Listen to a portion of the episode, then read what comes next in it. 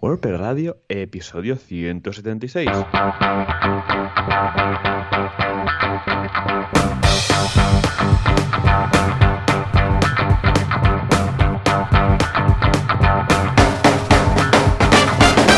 Muy buenos días, muy buenas tardes, bienvenidos otra semana más, otro miércoles más a WordPress Radio el programa, el podcast donde hablamos de WordPress, este CMS que nos tiene enamorados.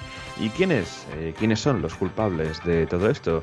Pues por un lado, Joan Boluda, fundador y director de la plataforma de cursos online boluda.com, donde, bueno, podéis encontrar una fantástica colección interminable, infinita colección de cursos de marketing online, pero también de desarrollo, de, de, PHP, de WordPress, vamos, de un montón de cosas, incluso de ADE, o sea, de administración de empresas. Puedes encontrar incluso asignaturas de una carrera universitaria y todo esto por 10 euros al mes. Y también eh, este podcast es culpa de otro Joan. Aquí un servidor, Joan Artes, experto en WordPress en joanartes.com. Y aparte, bueno, soy mentor de WordCamps eh, por todo el mundo, ayudando pues a otras WordCamps a ser organizadas con esta experiencia que poco a poco he ido ganando con los años. Y al otro lado de la línea, si el calor no lo ha matado, tenemos a Joan Boluda. Joan, muy buenos días. Hola, ¿qué tal? Muy buenos días. Pues muy bien, aquí superando el calor con mi botellita de agua, la tengo aquí. Eh, mira, mira. Bueno, no es una botella, es un termo de estos. Y muy bien, con Goku al lado, ¿eh? al otro lado de la puerta, vigilando que no me escape del armario donde estoy grabando. O sea, se porta bien, ¿no? ah, muy majo, súper bien. Él ya sabe que cuando me pongo aquí dentro del armario no tengo escapatoria y además me escucha, claro, estoy aquí charlando, con lo que dice, este está aquí, no se va, yo estoy tranquilo. Con lo que sí, sí, súper, súper bien. Y aparte de esto, escucha, una semana que pinta muy bien porque ya estamos en fase 2 del desconfinamiento que en Mataró y parece que todo ya vuelve bastante a la normalidad. O sea, ya, a ver, sí que es verdad que aún ves la gente por la calle con la mascarilla y que es el tema y la comidilla un poco de mm, la típica conversación de ascensor. Bueno, si es que se puede pillar el ascensor ya y, y tal, pero aparte de esto, lo que es a nivel de trabajo, pues no hay ninguna diferencia esta semana con la semana yo sé, antes, anterior al, coronavirus, ¿no? Pues bueno, ya son las sesiones típicas de siempre, los temas que trato son los de siempre, los clientes pues vuelven un poco a la carga. Ojo, también es cierto que hay algunos sectores que aún se tiene que esperar un poco más, porque claro, el turismo y todo esto, hasta que no abran y no se pueda viajar del todo, pues va a ser distinto. Es cierto que con algunos clientes que tienen hoteles, campings y tal, estamos enfocando una campaña bastante al turismo interior, aunque a partir del día 1 de julio se abren fronteras con ciertos países, están enfocando bastante en este caso, este año, el tema de, turismo interior. ¿eh?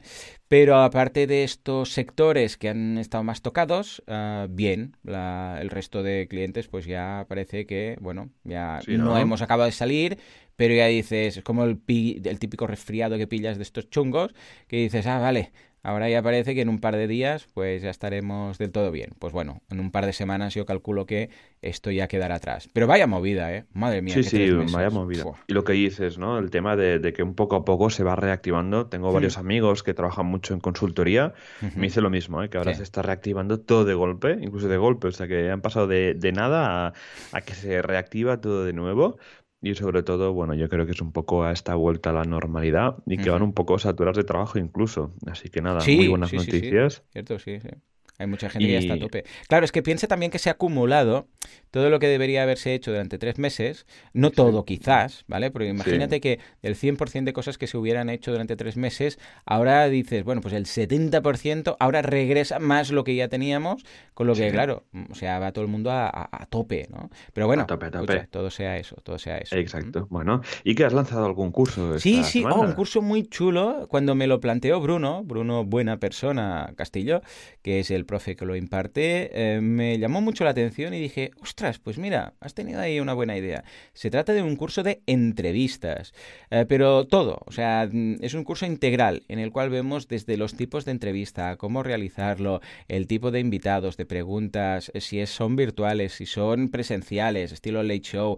Vemos también algunas entrevistas durante el curso y las analizamos, ¿no? Y luego también a nivel técnico, como grabar, por ejemplo, al invitado, grabarte a ti, que no se solape nada herramientas, eh, luego cómo eh, monetizar incluso estas entrevistas a través quizás de... también he preparado un podcast, estoy preparando un podcast de temas de monetización de entrevistas para complementarlo y la verdad es que ha tenido muy, muy buena aceptación. De hecho ya el domingo cuando lo publiqué en redes sociales ya detecté, enseguida detecto cuando publico un nuevo curso, que siempre los anuncio los domingos, que empieza el, día siguiente, eh, a través del feedback ya detecto el interés. En este caso, pues muchísima gente interesada, porque claro, hoy en día y después de estos tres meses, el tema de las entrevistas, especialmente online, se ha disparado y herramientas y no sé qué. Y la verdad es que puede ser un curso muy, muy interesante, incluso para gente, esto me pasa mucho, gente que no son expertos en algo, pero les gusta mucho un tema, ¿no? Dice, yo qué sé, pues los vinos.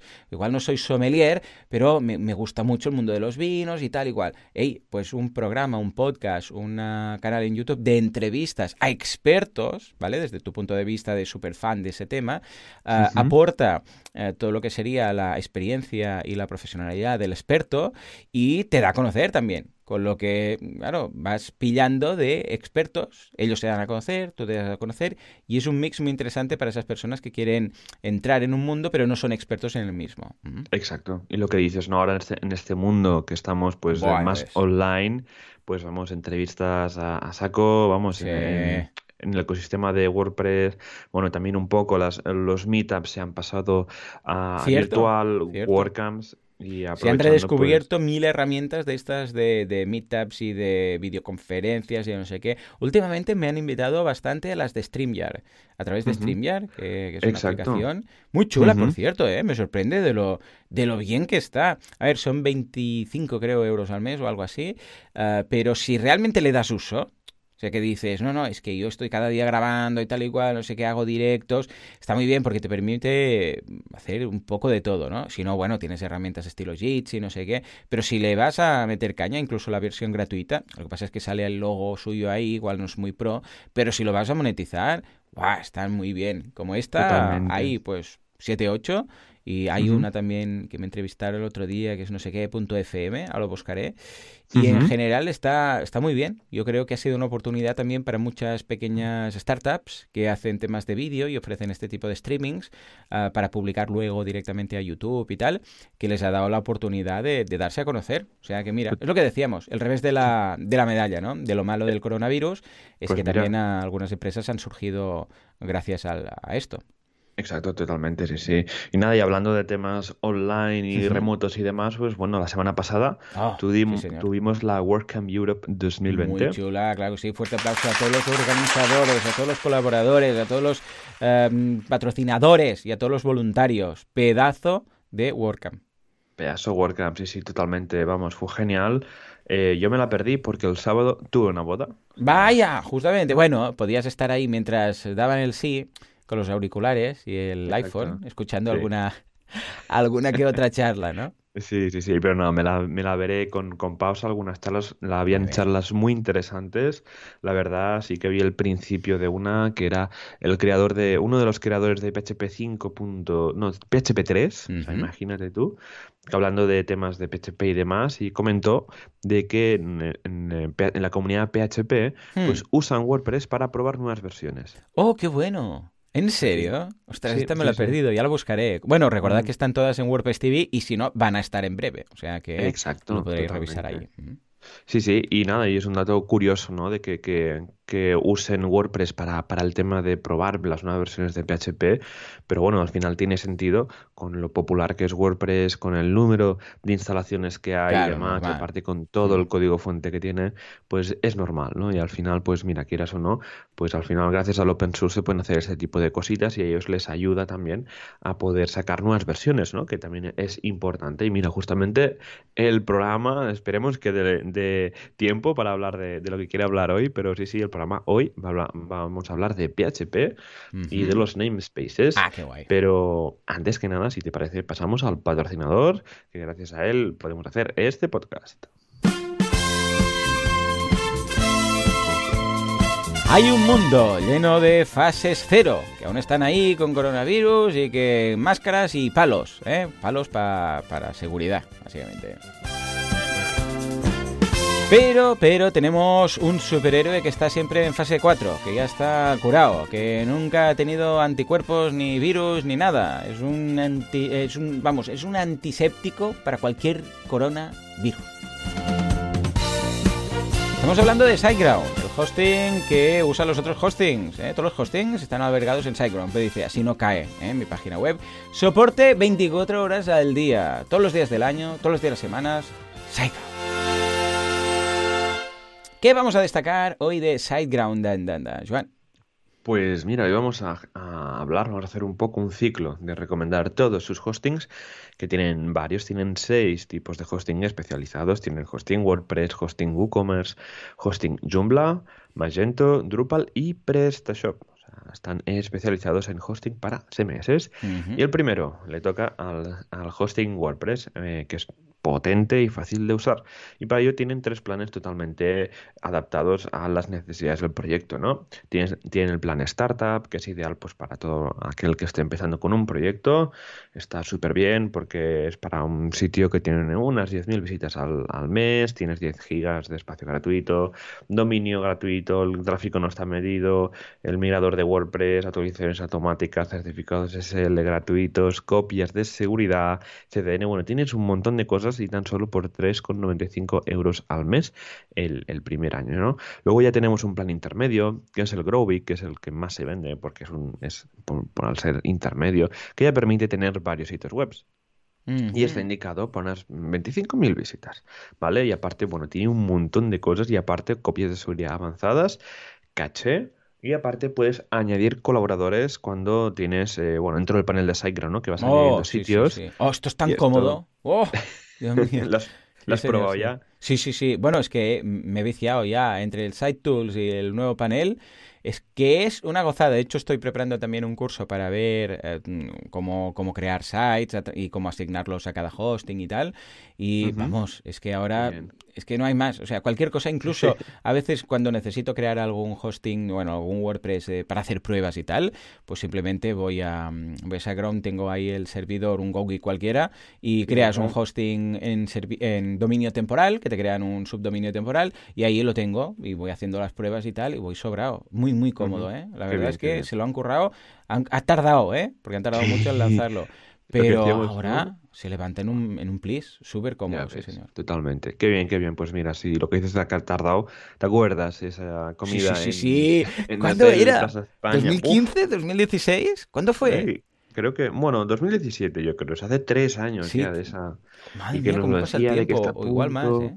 Ya ves, pero bueno, mira, ha valido la pena el, dejar de usar cPanel y usar un panel propio. Bueno, da independencia ¿no? a la hora de gestionar todo esto. Y nada, hablaremos del último plan, que es el GoGeek, que ya es el potente, es este lo usado y la, la verdad que es brutal, lo aguanta todo. Aparte que bueno, tienes todo el sistema de caché, staging, git, el, tienes eh, más recursos en tu máquina, estás como más aislado dentro del servidor compartido y aparte que tienes soporte avanzado prioritario, ¿no? Y hablando de soporte, eh, recordemos que SiteGround tiene un muy tiene un soporte experto muy pero muy profesional de, de WordPress, aparte que está especializado, ¿no? Que es lo que normalmente buscamos, porque claro, si tenemos algún problema con nuestra instalación de WordPress, ellos te lo van a decir porque tienen herramientas para verlo. Y esto ayuda mucho cuando hay problemas o cuando quieres mirar un sitio o te ha petado alguna actualización, ellos te pueden ayudar. Aparte, este soporte está disponible las 24 horas, es ultra rápido, tanto por chat o por teléfono o por tickets, y es lo mejor puntuado por sus clientes satisfechos.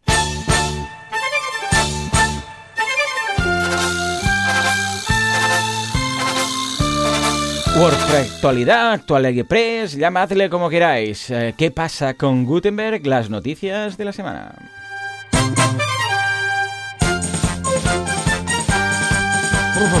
Venga, va, Joan, cuéntanos, cuéntanos, ¿qué novedades hemos tenido esta semana? Y seguro que hay alguna chispita por ahí de Gutenberg. Pues mira, empezamos con WordCamp Europe a nivel de números, donde han tenido 8.600 registros de de asistentes y que, bueno, y que han tenido un contributor day que lo ha petado. O sea, que se ve que, vamos, que siendo un totalmente distribuido, totalmente online, lo han petado, ¿no? Hemos tenido, habían varios equipos de, de contributor. Mira, por ejemplo, el equipo de CLI, que es el equipo pues que se encarga de mantener toda la parte, de, bueno, todo el, programita de la interfaz de usuario, de poder ejecutar comandos de, de WordPress a través de la, de la terminal. Pues mira, han mergeado, ¿vale? Han cogido 46 cambios que había en Git y lo han eh, integrado dentro del proyecto y también han un poco han reorganizado el handbook que, había para mm. su documentación. El equipo. Sí, sí, sí. Luego el equipo Meta han actualizado la política, la página de política de privacidad. El equipo de training ha ha, hecho diferentes mejoras en la página de cómo configurar un e-commerce. El equipo de Polyglots está, bueno, está a tope con el italiano y las traducciones italianas y francesas, con cuatro plugins traducidos y nuevos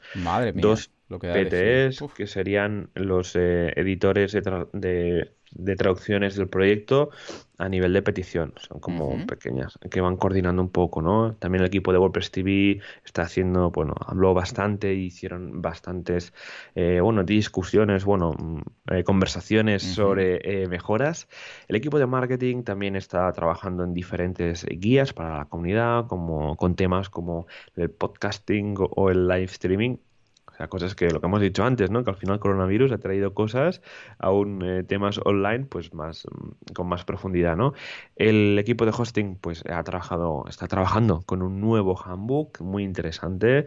Ahí eh, mencionar que Javier Casares está eh, contribuyendo al equipo de, hosting, ayudando con todos sus conocimientos también, pues contribuyendo.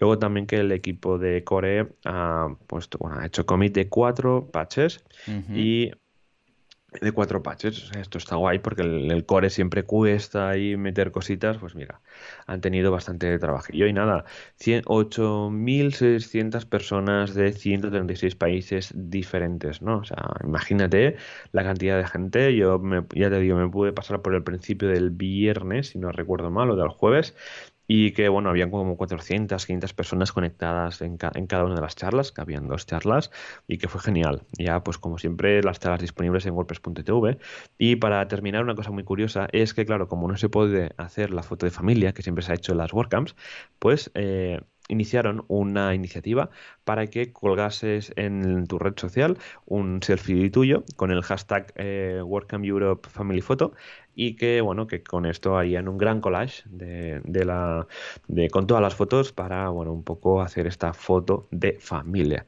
así que genial tú ya ves ¿eh? una WordCamp totalmente diferente que totalmente online, que bueno, que igualmente ha sido un éxito. Y recordad que si todo va bien, en 2021 tendremos Work in Europe otra vez en Porto, pero esperemos que sea física con, Hombre, estaba bien hacer todas estas WordCamps y meetups y tal. Lo que pasa es que, a ver, al fin y al cabo lo que nos gusta de las WordCamps es vernos ¿eh? y abrazarnos y darnos morreos a la boca, estas cosas. Entonces, bueno. Ha sido como una pausa, ¿no? Ha sido como un, bueno, va, venga. Y, luego, porque de hecho creo que han cancelado ya todo el año, ¿no? ¿Se confirma aún? Está sí, sí, sí, ¿no? aparte se recomienda pues que todos los eventos este año, al menos este año, sean online para, bueno, para ayudar a... Sí. Al principio fue junio y luego ya hicieron todo el año, ¿no? Exacto, totalmente, porque bueno, viendo cómo va el asunto y tal, mira, mejor prevenir y mira, todos los grupos de Meetup se han adaptado perfectamente, como podemos ver, así que sin problema, eh, está yendo súper bien, con las comunidades bastante activas, WordCamps en online y para el año que viene también esperan alguna online y este año tendremos online sobre todo en Latinoamérica que ya iremos. A ver si hay como tres o cuatro pendientes de confirmar, a ver si las van confirmando y las podemos anunciar aquí, sobre todo para toda nuestra audiencia de Latinoamérica, pues para que puedan asistir a estas fantásticas WordCamps online.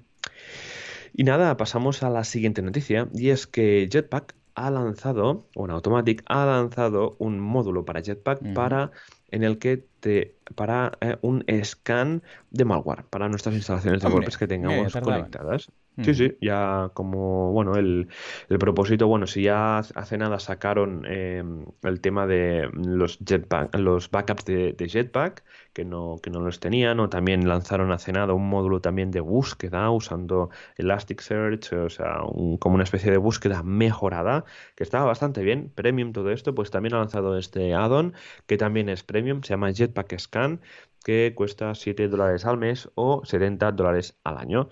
¿Y qué hace esto? Pues básicamente eh, lanza varios eh, scans eh, dentro de nuestro sitio y va, bueno, va buscando en busca de, va buscando en busca de malware que tengamos en, nuestra instalación de WordPress y nos avisa. nos avisa, sí, está muy bien. Entonces un poco la interfaz es muy fácil de configurar y vamos, el, un chico de diseño comenta, ¿no? Que, que, que claro, que viendo que los plugins de seguridad son muy eh, de configurar, ¿no? A veces son complicados de configurar, pues que ellos ofrecen una interfaz totalmente limpia, con muy poco botón, para ayudar sobre todo al, usuario que no tiene conocimientos, ¿no? Que le da miedo tocar plugins de seguridad.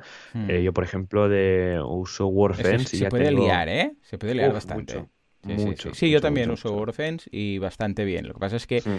eh, a ver, eh, tienes que entretenerte. O sea, la primera vez que lo instalas, pues tienes que ir, mirar exactamente, porque hay bastantes formas de llegar al mismo sitio, eh, mirar mm, exactamente qué es lo que ofrece la versión de pago y la gratuita. O sea, no es de instalar y olvidar, sino que debes repasarlo bien y saber lo que haces. ¿eh? Hmm, sí, sí. Y lo bueno de, de WordFence es que tienes un token de exportación hmm. y que, bueno, te puedes exportar todas las configuraciones en un pequeño texto aleatorio y luego le importas en otro site y ya tienes la configuración. Pero bueno, así que nada, eh, esto que ya tenemos más módulos premium en Jetpack y este de malware tiene muy buena pinta y que comentan de que eh, en un futuro tendrán, no muy lejano, tendrán este que este análisis va a ser en tiempo real básicamente. a la mínima que haya un ataque, pues ya te van a, avisar y te van a dar la opción de poder eh, restaurar tu site o incluso directamente pues limpiar la, instalación sin tener que tirar de backup. Así que nada,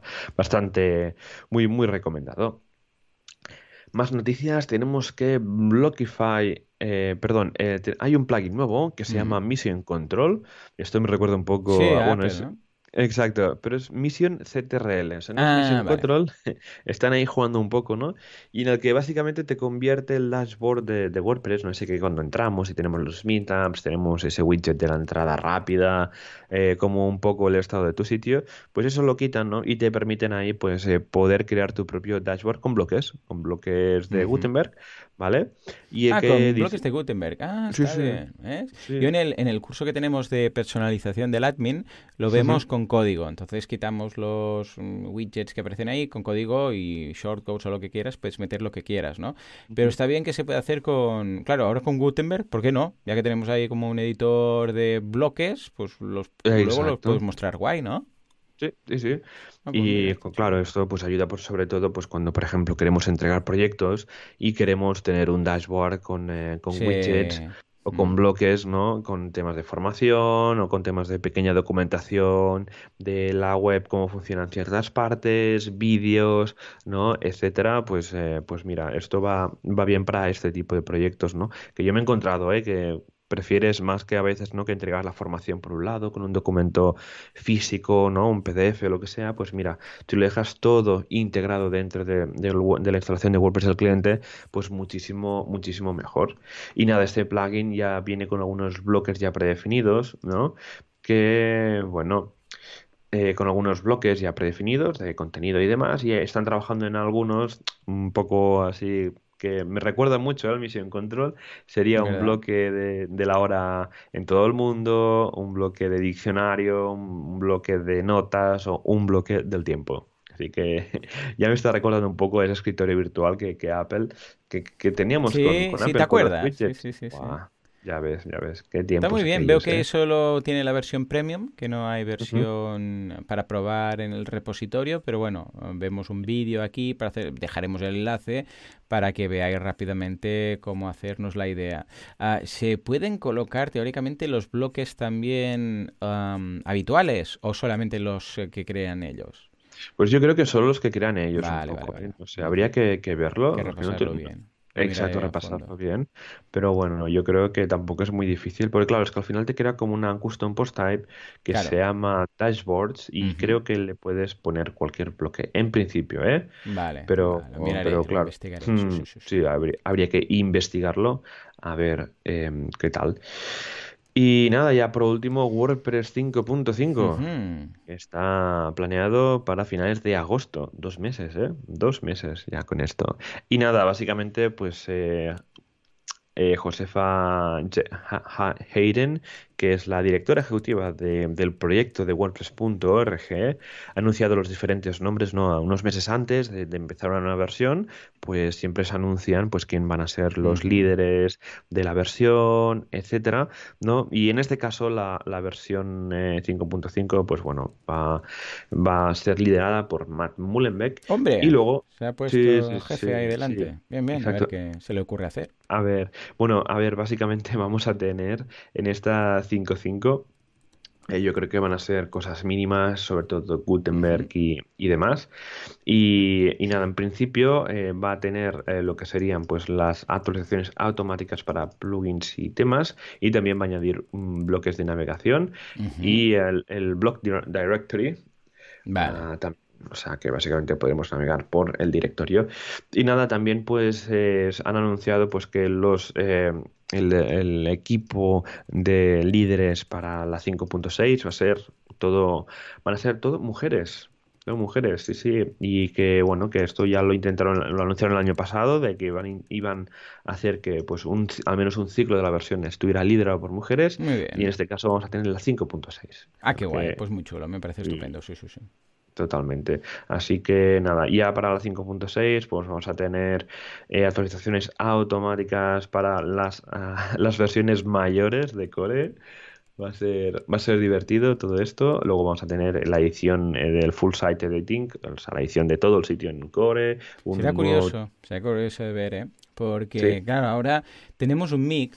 Claro, fijémonos que estamos en un momento de impasse, porque por un lado tenemos la creación, bueno, el editor de bloques que te permite modificar todo lo que es dentro del, del content, para entendernos, del CPT o de la página o de la entrada o lo que sea. Y por otra parte tenemos los widgets que son los que, los que nos permiten modificar cosas fuera, ¿no? Ya sea, pues donde hay widgets, pues en el pie de página, la barra lateral, típica sidebar, arriba el menú de navegación y tal, ¿no? Entonces, claro, ahora es como un punto que dices, ¿por dónde voy? Voy por aquí, modifique esto, modifico lo otro. En el momento en el cual Gutenberg ya pueda llegar a modificar incluso ciertos aspectos fuera del content, del de content, para entendernos, va a ser interesante ver mm, lo que me pregunto yo, ¿qué va a pasar con los widgets? Pues claro. Hmm poco uso vamos a tener. En el momento en el cual los bloques los podamos colocar, mm, bueno, hay plugins que te hacen cosillas y tal, ¿no? Pero que ya desde el core tú vas a decir, este bloque aquí, un bloque de menú en, yo sé, pues en, la barra de navegación superior, mm, claro, el widget va a quedar como un poco sin sentido, ¿no? Exacto. Yo creo que un poco veremos, ¿no? Como los famosos links, ¿te, acuerdas de los, los enlaces? Sí, yo creo que es la ojo, a ver, es una aproximación eh, la más fuerte que se le podría ocurrir al equipo. Es decir, si no hay widgets, desaparece el tema de los widgets. O sea, es la más mm, potente, ¿no? Pero yo personalmente es la que haría. Si realmente se opta por dejar los widgets y apostar por los bloques, que es lo que parece. Sí, sí, y eso yo creo que es lo que vamos a ver. Y claro, y viendo todo esto, el tema del full site editing, que sería pues toda esa edición de, de poder editar todo, header, footer y demás, pues yo creo que tiraremos hacia aquí, ¿no? Ya para terminar, WordPress 5.6 va a traer un nuevo tema por defecto y mucho más, así que... ¿Sabemos algo del nuevo theme o qué? Yo creo que esto hasta, hasta el final no, no, van a decir nada. Sí, sí, sí. Entonces yo creo que será un tema. Ya mi, pro, mi pronóstico es que va a ser un tema totalmente con bloques. Con todo el mm. tema de theme experiments que están, que están probando, con hacer temas solo con, con bloques. Yo creo que por ahí ahí irá, irá el asunto. Sí, porque es que es, es, lo que se está haciendo ahora. Es que, claro, ahora ya realmente, el, yo creo que el theme, si se apuesta más por los bloques, es lo que llevamos diciendo hace ya varios meses, el theme será un style y poquita cosa más, porque claro, mm, la gracia del theme era todas las plantillas que tenía, pero si a largo plazo podemos ir modificando todo esto, claro, el theme, sobre todo lo que vende mucho un theme es la portada. Tú entras, boom, y te encuentras una portada ahí que dices, hostia, qué guapo, no sé qué, porque luego, a ver, la página de contacto, la página de contacto, mm, la página de un post es la página de un post, todo esto ya es estilos, puramente, ¿vale?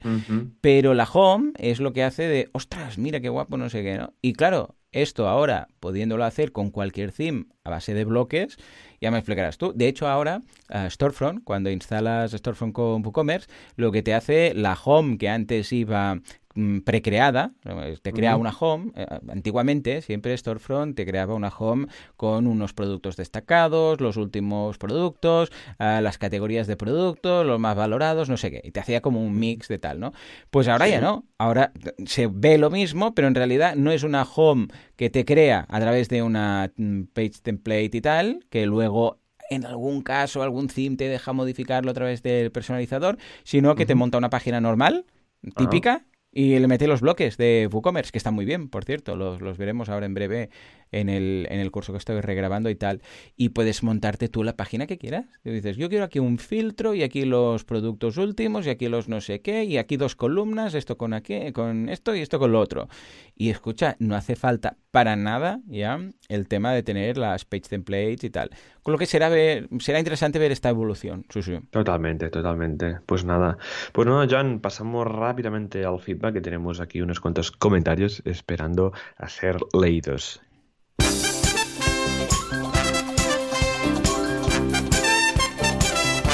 El feedback, pressfit o las preguntas de la audiencia.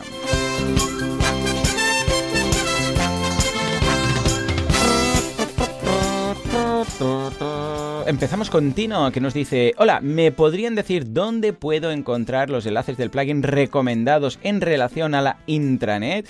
Es que no estoy seguro de si el de WP Profile Builder que comenta Joan es este. Muchas gracias, capítulo muy interesante para el proyecto que tengo en mente. Saludos, Tino. Hombre, por supuestísimo que sí, lo vamos a dejar en las notas del programa y sí, efectivamente es el que indicas, ¿eh? es el de uh, WP Profile Builder.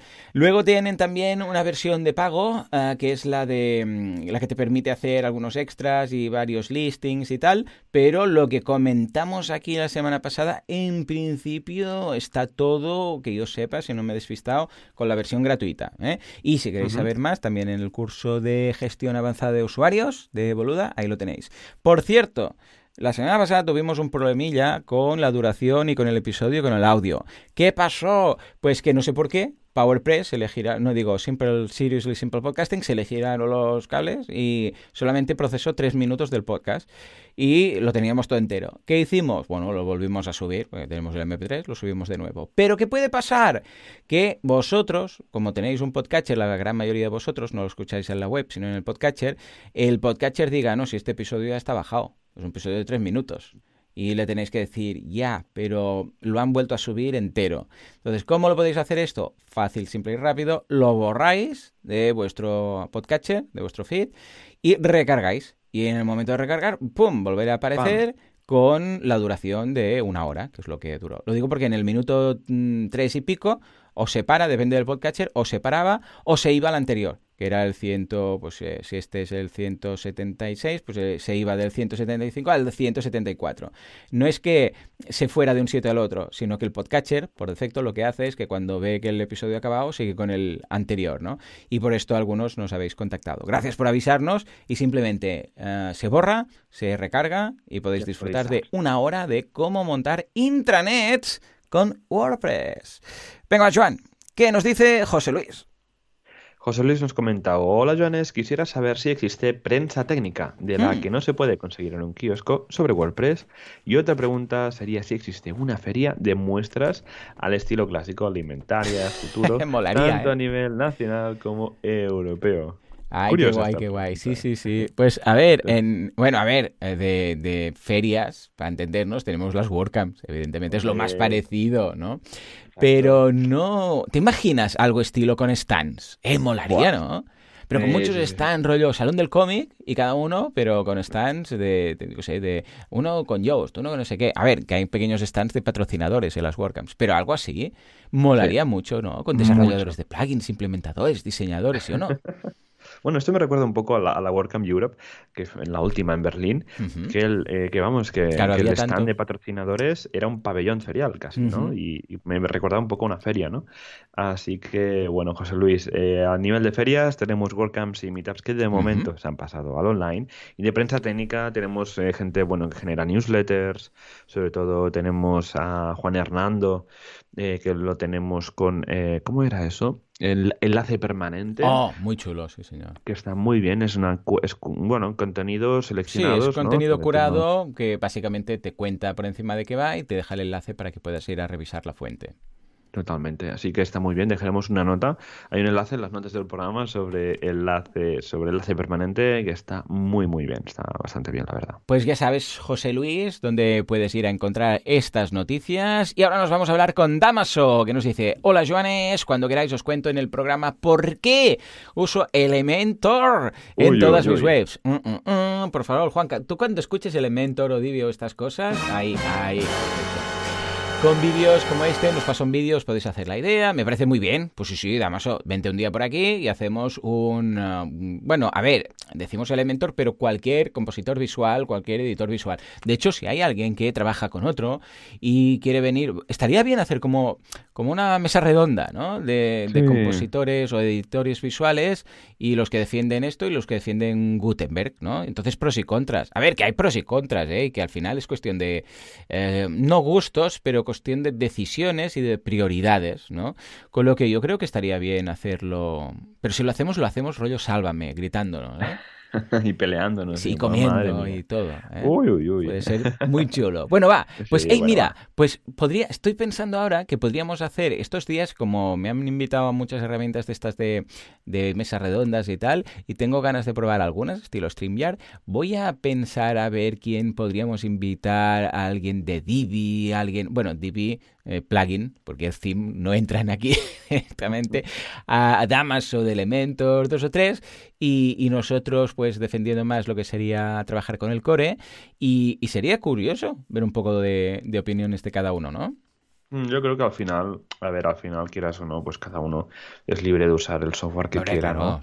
Y vamos, yo creo que es interesante conocer otras herramientas, ¿no? No hay que cerrarse un poco, sí que, a ver, los constructores visuales tienen los días contados con el tema de Gutenberg y, y demás, pero bueno, aunque mira, está bien siempre saber pues de otros de otros builders que tenemos por ahí. totalmente. Muy bien, pues venga, va, tomamos eh, nota, Damaso, y montaremos una mesa redonda con unos cuantos expertos. Exacto. Venga, Joan, ¿quién tenemos ahora?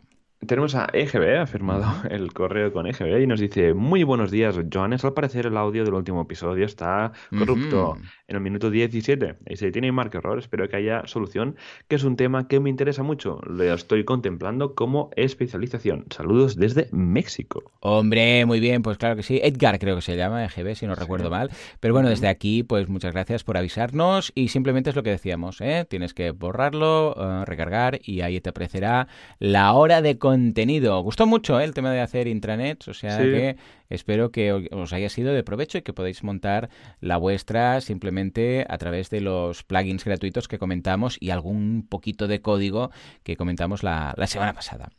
Y nada, acabamos el último de los feedbacks con Carlos, que nos dice, hola, he escuchado este podcast porque el título es Intranets con WordPress. Me, llamó, me ha llamado la atención y pensé que hablarían de algún plugin estilo WP Customer Area. Lo mencionamos en su momento y creo que Joan también cuando le pregunté, sí, efectivamente, ahora lo recuerdo, me dijiste que habías montado con el, con el curso de intranets que tengo de WP Customer Area, alguna intranet y tal. Y dice, o cómo hacer áreas privadas. Y creo que en ningún momento comentan nada sobre intranets. Claro, es que seguramente tienes el audio, el audio cortado. Entonces lo que tienes que hacer es borrarlo, porque claro, el minuto diez y pico que comenta Edgar que, que se corta, pues ahí no habíamos entrado aún con el tema. O sea que, Carlos, simplemente lo que tienes que hacer es borrar el episodio, recargar y verás cómo hablamos de intranets. ¿eh? Dice, solo quería comentarlo como aviso y de manera positiva porque desde hace poco sigo el podcast y la verdad que me gusta mucho. Saludo, Carlos. Ah, muy bien. Escucha, sí da gusto. ¿eh? Si no, mira, no lo hubiéramos sabido. No, no, no, y se hubiera perdido este conocimiento para la, para la comunidad. Ya ves, ya ves. Ya, suerte que tienes tú el audio guardado. Sí, sí, ¿eh? sí, sí, Porque ya te digo, si no, perder un episodio, ¿eh? Perder un episodio, madre oh, mía, me A tu podcaster le ha pasado en alguna ocasión, ¿eh? Qué pena más grande, que se bloquea ahí el software de grabación cuando ya estás acabando y te dice no se puede recuperar. ¡Oh! ¡Oh! ¡Oy, oy, oy, En fin, venga, va, ahora sí, nos vamos al tema de la semana que teníamos muchas ganas hace dos semanas, nos quedamos con las ganas y escucha, ¿qué pasa con esos uh, namespaces de PHP? Venga, Juanca, dale, a, dale paso, Joan.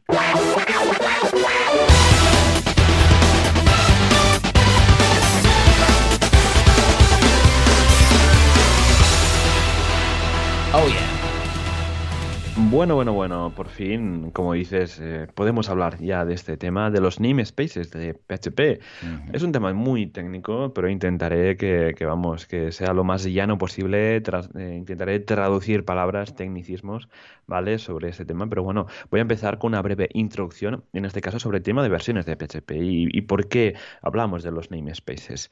Claro, el namespace de los namespaces de PHP es una manera de organizar nuestro código, ¿no? Por ejemplo, eh, para que tengáis un poco una comparación, tenemos, por ejemplo, las clases de PHP que nos permiten crear como moldes de código, ¿no? Al final, por ejemplo, si instanciamos una clase que se llame, que sean coches, ¿no? Un coche, pues al final, pues un coche pues tendrá el método de encender, de apagar, de frenar, son métodos al final que hacemos sobre un objeto, ¿no? Esto sería una clase, al final, cogiendo una entidad. Un objeto, pues lo pasaríamos como a programación. Esto sería una clase. Se llama, y esto viene un poco pues, a, la, la, programación orientada a objetos. Y el objeto en este, en este caso sería la clase. Entonces luego tenemos otra manera de ordenar código.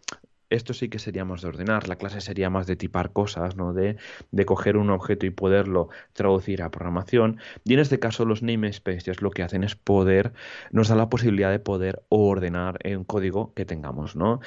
Típico caso que quien nos ha encontrado que en nuestro tema, en nuestro functions.php, creamos una función, un nombre muy genérico, por ejemplo, me lo invento, create-content, ¿vale? Y el día de mañana instalamos un plugin o lo que sea y pum, y nos peta, porque resulta ser que otro plugin usa el mismo nombre de función. y, y, en PHP, recordemos, no se pueden usar dos funciones con el mismo nombre. Esto da un error 500 de esos de blancos. Bueno, ahora que WordPress tiene esa pantallita que nos dice el tema de que, oye, que este sitio experimentando problemas técnicos, nos ayudaría, ¿no? Pero en programación PHP pura, esto daría un error fatal, ¿vale? Aquí vienen a rescate los namespaces de PHP, pero antes nos preguntaremos, oye, ¿y esto por qué no ha entrado antes? ¿Por qué no se ha recomendado antes en, WordPress, en el mundo de WordPress? Porque es una cosa que trajo em, con PHP 5.6. Entonces, pero claro, recordemos que WordPress tiene pues una... Bueno, perdón, el WordPress 5.3, o sea, imagínate tú el tiempo que hace que tenemos los namespaces viviendo en una versión de PHP. Lo que pasa es que WordPress siempre ha funcionado con una versión con 5.2, desde hace poco era la última versión que, que teníamos recomendada, pero, pero bueno, desde que WordPress el año pasado se puso un poco punky, ¿no? Por decirlo de alguna manera, con el tema de las versiones de PHP, porque PHP eh, 5 ya ha, bueno, ya ha llegado un poco, bueno, ya ha llegado a la, vamos, a su tiempo útil de vida, ¿no? Al, eso, el end of life, ¿no? Pues eh, entonces ya WordPress decidieron que recomendaban ya directamente que mm, la versión de PHP que se debe usar es la 7.3, ¿vale? Aunque también WordPress funciona con 5.6.20, ¿vale? Pero esto, bueno, puede traer problemas de seguridad, de performance, etcétera, ¿no? Entonces, ahora gracias a este cambio de versiones de PHP es por eso que ya se pueden usar de manera totalmente segura el tema de los namespaces, ¿no? Entonces, como, hemos dicho, pues al final los namespaces nos permiten organizar el código en carpetas. Por ejemplo, pensemos en un sistema de ficheros de un sistema operativo, ¿no? Por ejemplo, en Windows tenemos la C, el disco duro, y dentro tenemos carpetas. Tenemos Windows, tenemos documentos, tenemos usuarios, etcétera, ¿no? Y cuando entramos dentro de una carpeta, pues estaremos protegidos, estaremos debajo de esa carpeta, ¿no? Donde tendremos eh, su mm, independencia. Donde dentro de esa carpeta podemos tener otra carpeta que se llama, se llame, por ejemplo, prueba, y en otra carpeta podremos tener la misma carpeta con el mismo nombre, ¿no? Y no tenemos ningún problema. Pues esto es lo mismo, ¿no? Al final los namespaces lo que nos permiten es como añadir una capa de sistema de, carpetas en nuestro código fuente, ¿vale? Es un poco ida de, ida de olla, ¿no? Porque es un poco cambiar la programación que hemos visto, ¿no? Sobre todo los que estáis empezando en vuestra carrera profesional, en este, en este camino, ¿no? De implementador a desarrollador, pues bueno, eh, cuando ves que todo es un hilo, que todo son funciones y demás, y luego ves estas cosas un poco extrañas, pues te, ves un poco ahí sorprendido de qué es esto, ¿no? Pero bueno, básicamente es para ordenar todo lo que sería todo el código fuente, ¿no? Y para evitar que, bueno, que si tenemos nuestro plugin, tenemos nuestro tema que con funciones, pues que le podemos añadir como especie de prefijo totalmente, totalmente seguro comentar a partir de aquí que con el tema de bueno que con el tema de recomendar versiones de, PHP más modernas eh, bueno el, el, equipo de, bueno uno de los equipos el equipo de Core específicamente de, WordPress están eh, trabajando en las guías en las cómo sería esto en los estándares de programación de PHP orientados a la 7.0, porque vamos, las, la guía que hay ahora mismo está bastante orientada pues a la 5.2, 5.6, etcétera. Entonces, bueno, quieras o no, pues eh, se están. Hay que actualizar cosas como por ejemplo el PH, el, los namespaces, ¿no? Que nos dice pues cómo crearlos, cómo definirlos, cómo usar documentación, etcétera. ¿no? Recordemos que los coding standards básicamente es una especie de libro de estilo, igual que en diseño gráfico, pues cuando pedimos un, libro de, estilos, nos dan un poco pues cómo tienen que ser las tipografías, cómo tienen que ser los títulos, cómo tienen que ser el logo, cómo tiene que ir, pues esto sería lo mismo pero en programación, ¿vale? Entonces, bueno, eh, aquí lo tenemos en, PHP y el equipo de Core está trabajando en lo que serían los coding standards de, PHP orientadas ya 7. a PHP 7 que bueno que básicamente pues nos dan estas ideas de cómo usar los namespaces en, en el core de WordPress, en los plugins y temas, y esto nos va a ayudar de que si el día de mañana pues revisamos un tema o cogemos un plugin y queremos ver su código fuente, pues que más o menos todo el mundo use más el mismo estilo para programar y sea mucho más fácil, ¿no? Y encontrarte pues cosas bastante, bastante parecidas, ¿no? Pues nada, os dejaremos un enlace porque es bastante larga todo el, tema de los estándares de PHP. Hay un montón de comentarios en el post, esto fue un post en make.wordpress.org barra eh, make, sí, para core, y que hay un montón, o sea, desde que propusieron esto, que fue, si no recuerdo mal, cuando empezaron a eh, poner el tema de, de, bueno, desde el 20 de marzo, ¿eh? o sea, tampoco hace mucho, y que, lo publicaron, pero hay un montón de comentarios respecto al punto porque, vamos, va a ser una cosa bastante novedosa, ¿no? Al igual que Gutenberg, pues ha traído muchas novedades, yo creo que PHP 7 también, pues tiene que, bueno, tiene el efecto colateral de que se tienen que rehacer cosas a nivel de core y también de las guías de estilo de programación, porque quieras o no, pues bueno, si están siempre hay desarrolladores desarrollando plugins, hay desarrolladores haciendo themes, pues un poco hay que marcar un estándar, ¿no? Entonces, namespaces, ¿qué nos pueden ayudar? Nos pueden ayudar sobre todo en el tema del naming. Que no le ha costado, que va a empezar un proyecto, empieza su plugin y un plugin, pues por ejemplo, eh, con el nombre de proyecto, pues imaginemos que es Pepito, ¿no? Pues claro, todas las funciones prefijadas con Pepito, guion bajo. Es un poco coñazo a veces de ir prefijando todas las funciones, ¿no? Y esto pasa sobre mm, pasa o es peor incluso cuando tenemos nombres compuestos de dos palabras, que al final el nombre de la función, vamos, parece un tren de mercancía súper largo que te ocupa toda la pantalla, ¿no? Pues el, en, en los namespaces nos ayudarían a, bueno, a organizar mucho mejor el, código y también pues eh, lo que mola es que podemos usar nombres de funciones cortos, el que queramos. Si está debajo de un namespace, básicamente lo que haría es que básicamente estaría prefijado, ¿no? ¿Vale? Entonces, vale, está muy chulo la teoría y cómo sería la práctica. Dejaremos un, pequeño snippet, ¿vale? De cómo se declaran y demás, pero básicamente, ¿vale? Los nombres de, de, de, los espacios de nombres sería traducción, los namespaces de PHP, ¿vale? El, pequeño tutorial de cómo se haría, pues mira, cogeríamos, por ejemplo, un fichero, crearíamos un fichero nuevo, que lo podemos decir, por ejemplo, por ejemplo, utils o namespaces para probar, ¿no? Y que es un fichero que incluiríamos desde el fichero principal del plugin o del tema, ¿no? Entonces, abriríamos en la primera línea, en la línea cero, abriríamos pues el PHP y pondríamos la palabra namespace mm, con todo en minúsculas, espacio y un nombre, ¿vale?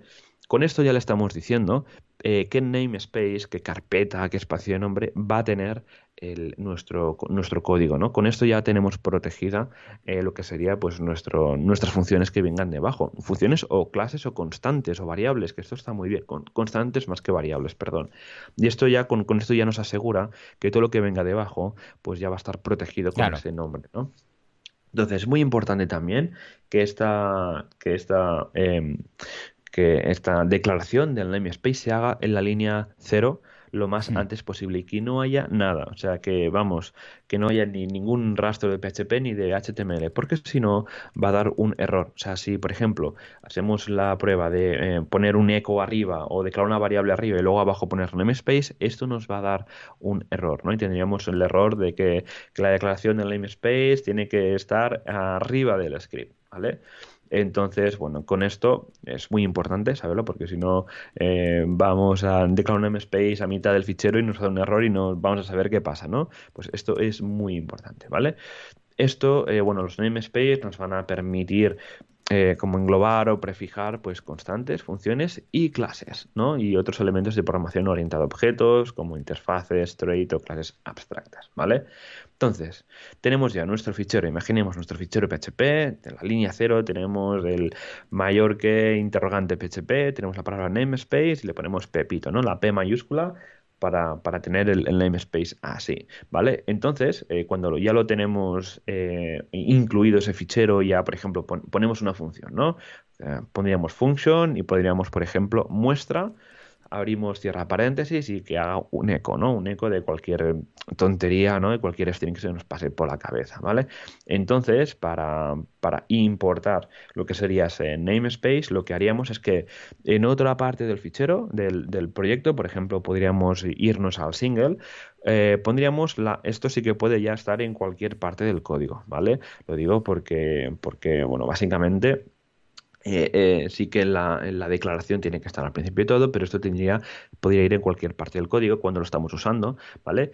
Y básicamente, pues le diríamos, por ejemplo, y le pondríamos la palabra use, de usar en inglés, y pondríamos el nombre del namespace, contra barra y la función sin abrir y cerrar paréntesis, ¿vale? Entonces, eh, pondríamos, por ejemplo, en este caso concreto, pondríamos use, pepito, contra barra, eh, probando, ¿no? que es la función que hemos dicho. Entonces, bueno, pues ya básicamente nosotros ya debajo ya podríamos llamar a esa función directamente, sin tener que meter ningún prefijo, sin tener que meter ningún nada más. Y como veis, pues es que con simplemente este hecho, pues ya nos, ya nos permite pues tener prefijado. Es bastante fácil, ¿no? ¿Cómo funcionaría con una clase de PHP, ¿no? Pues lo mismo.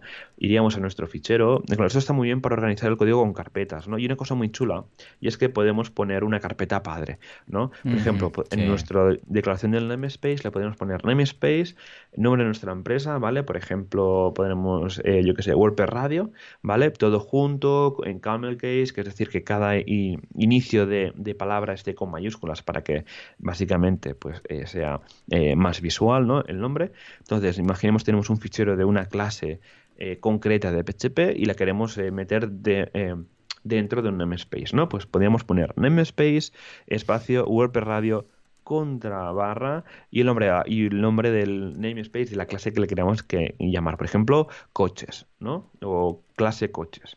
Entonces, dentro crearíamos la clase, como siempre, clase, espacio y dentro pues toda la, toda la parte de, la clase. Y luego, pues cuando lo vamos a, usar, ¿vale? Eh, que también la palabra use viene pues al final, es muy intuitiva a la hora pues de usar el namespace porque al final es use, pondríamos use, espacio, WordPress Radio contra, contra barra coche. Ya con esto podríamos hacer dólar coche es igual a new coche y ya con esto tendríamos la, estaríamos ya llamando a esa clase que está debajo de un namespace. Como veis, todo esto nos da un montón de ventajas a la hora de organizar código. A mí siempre me ha pasado que, bueno, tengo un poco un toque con, con el tema de prefijar funciones. Porque, Como muchos programadores. Exacto, ¿no? Porque quieras o no, al final, pues ostras, siempre tienes el miedo de que, ay, sí va a petar esto porque es demasiado genérico y acabas poniendo el nombre de la empresa, el nombre del proyecto, te queda una función súper larga. Y claro, luego ves que tienes los namespaces que hace mucho que se pueden usar, pero que, que en WordPress se, se, usan desde hace muy poquito por el tema de la versión mínima recomendada. Y que va genial. Y ya solo viendo esto, yo creo que te daría muchas ventajas, sobre todo a la hora de pensar al naming, que no te tienes que partir la cabeza, vale, esto prefijo por aquí, lo hago un poco más larga, no le voy a llamar como otras funciones de WordPress, etcétera, pues para evitar pues que, que, vamos, que tengan, que hayan conflictos, ¿no? Al final. Y nada, pues eh, como idea final, pues al final los namespaces es como organizar nuestro código en carpetas, como carpetas igual que tenemos en Windows o tenemos en Mac, que tenemos para ir a un fichero, pues nos vamos desplazando a una ruta, pues esto sería un poco pues cómo funcionaría. Así que, no, espero que me haya explicado bien y que se haya entendido. Dejaremos un snippet. Que, esto ¿eh? puede parecer que es, bueno, no hace falta, porque tal, pero sí, sí, o sea, vamos a hacerlo bien. Y apuestos es como el que escribe, pues que escriba con buena letra, pues en este caso el programador, como la letra la va a hacer igual que el resto, pues al menos que haga, bueno, todas las buenas prácticas que, que comenta Joan, pues si no, luego pasa lo que pasa y acaban petando los plugins. Mm. Exacto, luego tenemos ahí un error fatal, tenemos un error que no sabemos por dónde vienen, entra en la otra función que te está petando, bueno, eh, es un follón. Así que yo creo que, que, usar namespaces es una muy buena práctica yo creo que todos aquellos que estéis, bueno, un poco en ese camino, que no sabéis por dónde eh, empezar o por dónde tirar con el tema de programación, yo creo que, bueno, que usar los namespaces y las clases es un muy, muy buen inicio para el tema de las buenas prácticas. Sí, señor. Así que nada, Joan, nos ha pasado la hora volando con todo el feedback, con todas las noticias. Así, si te parece, comentamos rápido los meetups que tenemos por aquí esta semana y la que viene. WordPressers unidos, jamás serán vencidos, unidos de la mano o de la fibra óptica, porque estos días no nos podemos abrazar, pero sí, bueno, podemos hacer un choque de codo en el objetivo de la webcam. ¿Qué tenemos esta semana? Mitas, WordPress, WordFirst, WordCamps, todo virtual y sin virus, por favor. Pues mira, esta semana solo el jueves tenemos en el grupo Elementor Zaragoza online recorrido web performance desde el hosting hasta tu Elementor. Elementor. Y ya, Elementor es eh, nombre de elfo. ¿Sí o no? Exacto. Elementor, hijo de Paco, ¿eh? debajo de la montaña. Muy bien, muy bien. Está en todas partes Elementor. Ya veo que vamos a tener que hacer especial lo antes posible. Ya ves, totalmente. Sí, no paran, no paran. Luego, ¿qué más? Más meetups. El lunes tenemos en WordPress Alicante Controla tu WordPress con Automator WP, el Zapier para WordPress, Luego tenemos en online también en WordPress Las Palmas de Gran Canaria. Cinco razones para un cloud con, WordPress. Luego el martes en WordPress Granollers. WordPress es seguro y si te lo dicen lo contrario, mienten. Hmm. Y luego en, ya para terminar el miércoles en WordPress Granada, cómo aumentar las ventas de tu WooCommerce optimizando la ficha de producto. Estupendo, muy bien, súper completo, todos los niveles, como a mí me gusta, y además virtual, con lo que lo podéis hacer desde casa, casi casi que en pijama. Echar un vistazo también a wpcalendar.io, calendar.io, barra es, si lo queréis en español, pedazo de eh, proyecto de Javi Casares. En fin, pues hasta aquí todo, ¿verdad, Joan? Sí, sí, hasta aquí, bueno, ha llegado este episodio con que hemos tenido un poco de todo. Hemos hablado un poco de Gutenberg, por eso es mm. Raro, Así que, sí, le dedicaremos un programa entero la semana que viene. Venga, va, que no, se diga. exacto. Y nada, y recordad que bueno, que nos podéis eh, es, eh, escuchar en iTunes, en iBooks, en Spotify, en, todos en todas las plataformas de podcasting. Nos podéis escribir un comentario en wpradio.es, dejar un comentario tanto como contactarnos de manera privada por el formulario de contacto que tenemos. Y nada, muchas gracias a todos a los que nos dejáis una valoración de 5 estrellas y comentarios positivos en las diferentes redes de podcast, que esto nos ayuda pues un poco a difundir el podcast entre la comunidad. Y nada, y sin más de dilación, eh, sin más cosas a añadir, nos escuchamos la semana que viene con más WordPress, con más Gutenberg, con más de todo. Hasta entonces, adiós.